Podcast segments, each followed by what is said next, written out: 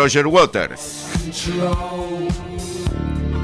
Y te voy a dar un par de datitos como prólogo de la charla de educación que vamos a mantener. Por un lado, que los docentes de la agrupación Susteba Multicolor harán paro, paro docente, es el ala izquierda del gremio. Hoy y mañana puede repercutir en Tandil.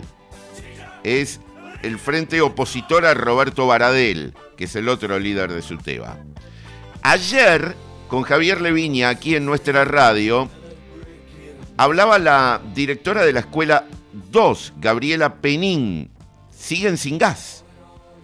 Allí en la escuela de la Avenida España, la Carlos Pellegrini. Los problemas con la caldera continúan, dice. Además, contaba que hace ocho años que está en la escuela. Primero como vice, luego como directora, y cuando llegó ya había problemas con la caldera. Estamos llegando a la primavera, ¿no? Un tema de, de todo el año.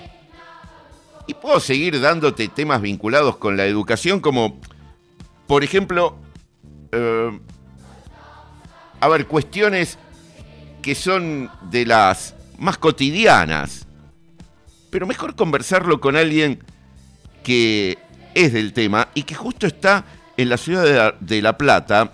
Y un día como hoy, hace 102 eh, años moría Dardo Rocha, el fundador, entre otras ciudades, de La Plata, la, capital bonaerense, la ciudad de las diagonales. Voy a saludar a una especialista en educación, a Daniela Leiva Seis Dedos, que es la directora de la revista El Arcón de Clio, es personalidad destacada de la educación del Consejo Deliberante de La Plata, así fue declarada, y es ganadora de seis premios UBA, Universidad de Buenos Aires. Hola Daniela, qué gusto saludarte, buen día y gracias por atendernos tan temprano.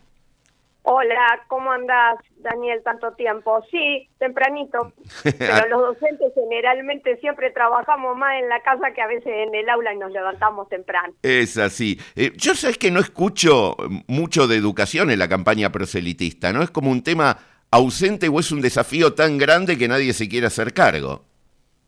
Para mí, eh, todos hablan, sola, es yo siempre digo que la educación es un tambor que solo se bate en las campañas, pero con eslogan. Eh, la, hay una sola experta, experta en educación, que lo tenía el equipo de Lustó, que era Cecilia Veleda, este, que es bien, bien experta, pero después que yo haya escuchado, porque me encargo de eso, propuestas serias, no, porque todos tienen una propuesta de refundar la educación o refundar el país. Y lo que hay que hacer es que con lo que tenemos, a ver cómo podemos acomodar. No podemos estar qué sé yo, en educación, en todo, refundando constantemente a cada gobierno las cosas. Además venimos escuchando el tema de la pandemia, sabemos del daño que produjo efectivamente, pero es como que se hace poco para recuperarlo. Mira, yo eh, te mencionaba, paro docente, el, el tema de la, la falta de infraestructura racional, necesaria en muchos establecimientos, son temas crónicos, digamos, son muy previsibles. Sí, aparte de, de, previsible, vos en invierno querés estar caliente y en verano querés estar fresco. O sea, es lógico, ni sentido común a veces se tiene y todo a los parches. Y así vamos, hipotecando el futuro y el presente también, porque estos chicos mañana hasta pueden ser ministros de educación y, presidentes de la nación, porque ¿por qué no educar, eh, o sea, a ellos? Nosotros estamos educando la a la futura dirigencia y todo del país. En algún momento nos ponemos viejos y le tenemos que dar la, la posta a otro. Entonces no, no, no entiendo. Yo creo que es egoísmo, ¿eh? O sea, es egoísmo y tratar de salvarse uno y, y dale que va. O sea, pase, pase, siga, siga y total, dentro de dos años otra vez las eternas campañas sin sentido, porque vos decís que no hay propuesta en educación pero hay muy pocas propuestas en general en todo, las plataformas, ¿te acordás de las plataformas que había antes, que hablábamos, dialogábamos? No se escuchan ese tipo de plataformas así. Ni siquiera se, hace anclaje en un mes tan especial como septiembre, ¿no? Se viene el próximo lunes el aniversario de la muerte de Sarmiento, el, el Día del Maestro, después el 21 el Día del Estudiante. Ni siquiera hacer algo vinculado, ¿no? Pareciera como que no tienen ideas o no tienen ganas o creen que no suma votos, la verdad no no no se comprende. No, no, no, no se comprende porque eh, la, educación es todo, pero no porque yo sea eh, docente. La educación te marca un país. Vos tenés un país educado, no tenés un país rehén de nadie. Los chicos, ¿quién, o sea, vos tenés hijos, yo también. Eh, ¿Qué querés? Que no sean rehenes, pero así se convierten y, ¿sabes el, el, problema que? Que van a dirigir las, la sociedad los pocos que estudien y estudien bien. Los otros van al mascarón de proa porque hoy no alcanza con leer y escribir, es pensar. Hoy hay que pensar y con criterio propio. Te quiero marcar, mira, dos puntos. Uno, lo, lo vi en, en, tu, eh, en tu Twitter y la verdad me preocupó muchísimo. Y el otro te lo agrego ahora que tiene que ver con la portada del ECO, el diario de Tandil de hoy, que tiene declaraciones de Mercedes Fuente de la Fundación CONIN en la sede local, donde dice que creció la demanda en nutrición infantil, ¿no? Y que las familias plantean que el alcance de los insumos no es suficiente en muchas oportunidades porque se extiende a otros niños que no están en el programa. Estamos hablando del tema desnutrición, del cual muchas veces la educación es un principio de solución porque los chicos van a comer a la escuela, ¿no?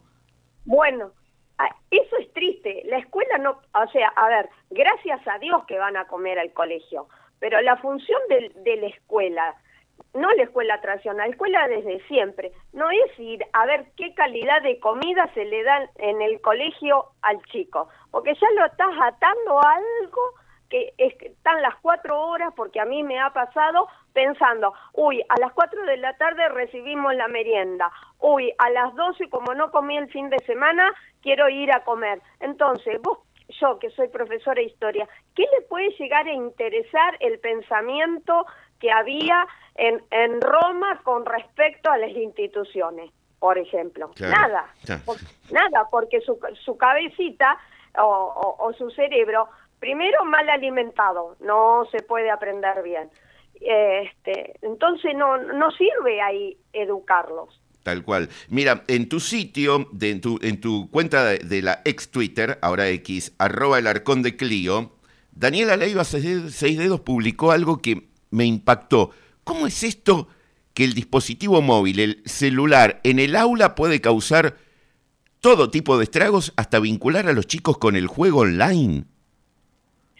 Eso es lo que se está viendo, se está incrementando cada vez más desde la pandemia y este año ha sido terrible.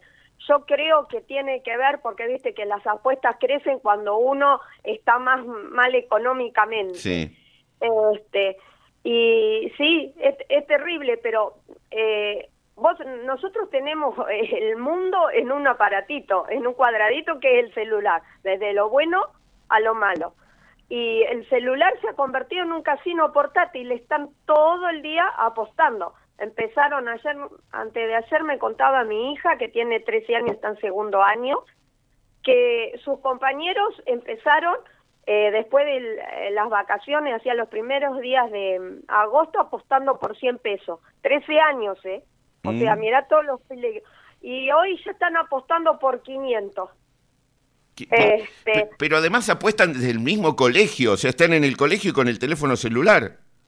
Sí, porque vos, a mí me pasó un día que estaban haciendo un trabajo, porque a mí sí me gusta que incorporen las nuevas tecnologías, y de la nada, porque estaba hablando con otro grupo, uno estrelló, pero un chico tranquilo, o sea, porque los conozco, los tengo desde primer año hasta sexto año estrelló el celular, pero lo estrelló con una rabia y me asusté porque digo, ¿qué pasó? Y al rato viene otro y me dice, no, profe, dice, perdió, dice, seis mil pesos, dice, ¿cómo que perdió seis mil pesos? Le digo, porque viste, no, no, no entendía, sí sabía, había visto, pero no me había pasado en el aula. O sea, eso es.